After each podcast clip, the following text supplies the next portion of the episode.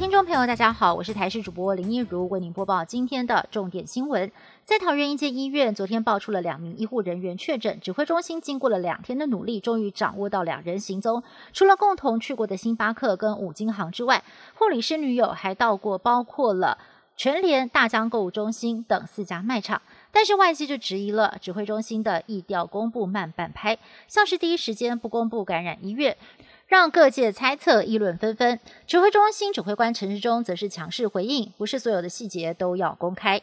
而针对案八三八医师染疫个案，指挥中心也宣布将会请医院提出筛检计划，预计从一月十五号开始，会对全院人员还有外包厂商一共两千五百人进行筛检。但是医院的动作可能更快，因为有外包人员说已经接获了医院通知，明天就会开始进行筛检。另外证实医师染疫之前，谣言满天飞，甚至传出有医护人员在开记者会前两个小时才知道自己工作的医院有人染疫，质疑指。指挥中心有延误或者是隐匿通报的情况，对此指挥中心强调没有隐匿的必要性。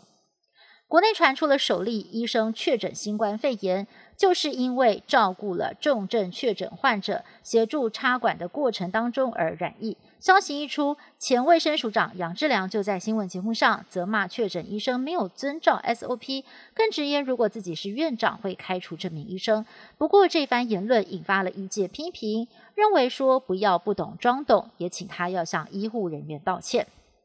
南非新冠肺炎疫情严峻，再加上病毒出现了变异，疫情指挥中心宣布，我国按八一三，也就是史瓦蒂尼个案，经过了实验室的检验，确认就是感染到了南非变种病毒，也是台湾首例南非变异病毒株的个案。指挥中心也宣布了，从十四号零时开始，只要十四天之内曾经有南非共和国或者是史瓦蒂尼王国的旅游史，含在当地转机的旅客，一旦入境台湾，一律要住在集中检疫所裁检，检疫期满前还要在二采确定。指挥中心表示，南非变种病毒的病毒量高，CT 值低，传播能力是非变异病毒株的一点五倍。国内的医生则建议，有鉴于南非变异病毒繁殖力强，一定要做好管控，否则会使得台湾的医疗能量没有办法负荷。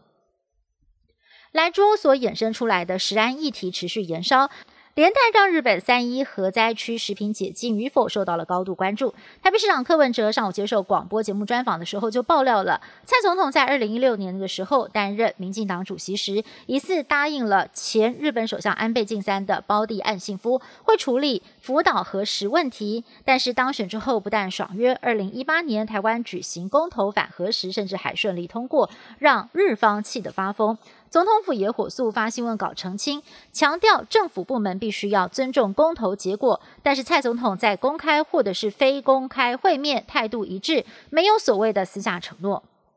原定今天搭乘专机要访问台湾的美国驻联合国大使克拉福特，访台行程突然喊卡。原因是美国国务院表示，为了要让新旧政府能够顺利的交接，取消了本周所有的出访行程，包括了国务卿庞皮欧的出访。而对于克拉福特没有能够如期的访问台湾，总统府跟外交部表示尊重跟惋惜。熟悉国际关系的学者分析，美国会做出这样的决定，除了是要顺利的完成交接，可能也和来自中国的压力有关。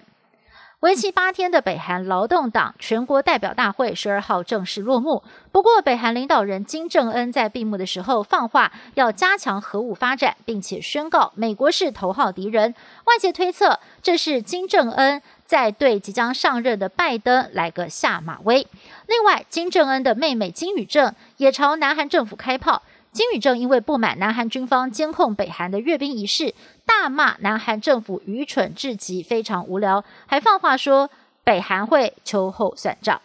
以上新闻是由台视新闻部制作，感谢您的收听。更多新闻内容，请您锁定台视各界新闻以及台视新闻 YouTube 频道。